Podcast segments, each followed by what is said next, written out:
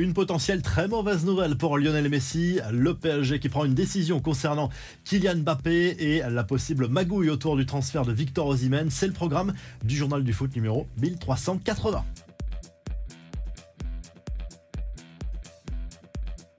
Lionel Messi va-t-il pouvoir rejouer cette saison? Le doute est permis à en croire les dernières déclarations de son coach du côté de l'Inter Miami en Major League Soccer, Gerardo Martino qui se montre très prudent sur le sujet, même s'il estime que l'Argentin pourrait éventuellement rejouer avant à la fin de la saison régulière en Major League Soccer. Messi qui souffre d'une fatigue musculaire et sans lui l'Inter Miami galère depuis deux matchs sans l'Argentin, aucune victoire. D'ailleurs l'Inter Miami qui a perdu la nuit dernière la finale de la Coupe des États-Unis. Messi n'a pas pu rentrer en jeu dans cette euh, partie et euh, Zidane a assisté à cette euh, rencontre à l'occasion de faire une photo de légende aux côtés de David Beckham, copropriétaire de l'Inter Miami et bien sûr Lionel Messi.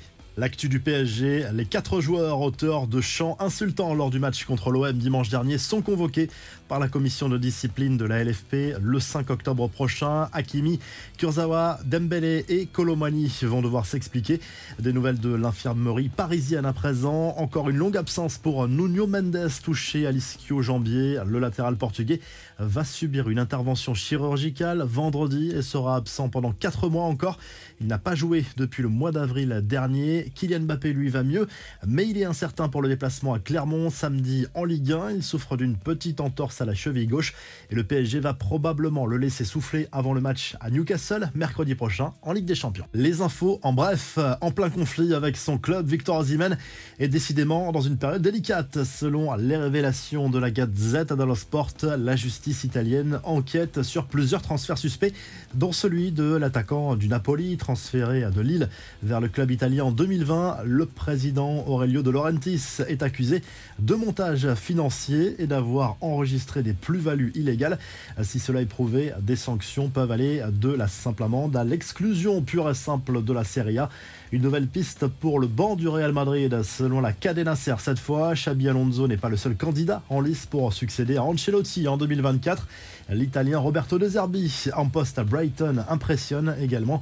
Et Manchester City ne réalisera pas le quadruplé cette saison. Les joueurs de Pep Guardiola ont été sortis de la League Cup par Newcastle. Qualification en revanche d'Arsenal, Chelsea et Liverpool pour le prochain tour. On passe à la revue de presse, le journal l'équipe qui consacre sa une à Gennaro Gattuso, le nouvel entraîneur de l'Olympique de Marseille. C'est désormais officiel. L'Italien a visité les installations du club olympien. Il a visiblement beaucoup apprécié cette visite avec Pablo Longoria et ensuite il a dirigé sa première séance d'entraînement. Le premier message à ses joueurs a été très clair. Ils vont devoir se tenir prêts à mourir sur le terrain. Du côté de l'Espagne, le journal AS salue la victoire du Real Madrid 2 à 0 en Liga contre Las Palmas. C'était mercredi soir, but signé Diaz et Rossellou pour le club merengue qui prend la deuxième place devant le FC Barcelone. Et à la surprise générale, c'est Gérone qui est aux commandes de ce championnat espagnol après une victoire sur la pelouse de Villarreal de Buzyn. Et du côté de l'Italie, la Gazette dello Sport salue la victoire de l'AC Milan 3 buts 1 sur la pelouse de Cagliari. Les Rossoneri qui rejoignent l'Inter en tête parce que les Nerazzurri ont perdu à domicile contre Sassuolo. Naples, de son côté, a gagné 4 buts 1 face à l'équipe de l'Odinese avec un but signé Victor Osimhen. Si le journal du foot vous a plu, n'oubliez pas de liker et de vous abonner. Et on se retrouve très rapidement pour un nouveau journal du foot.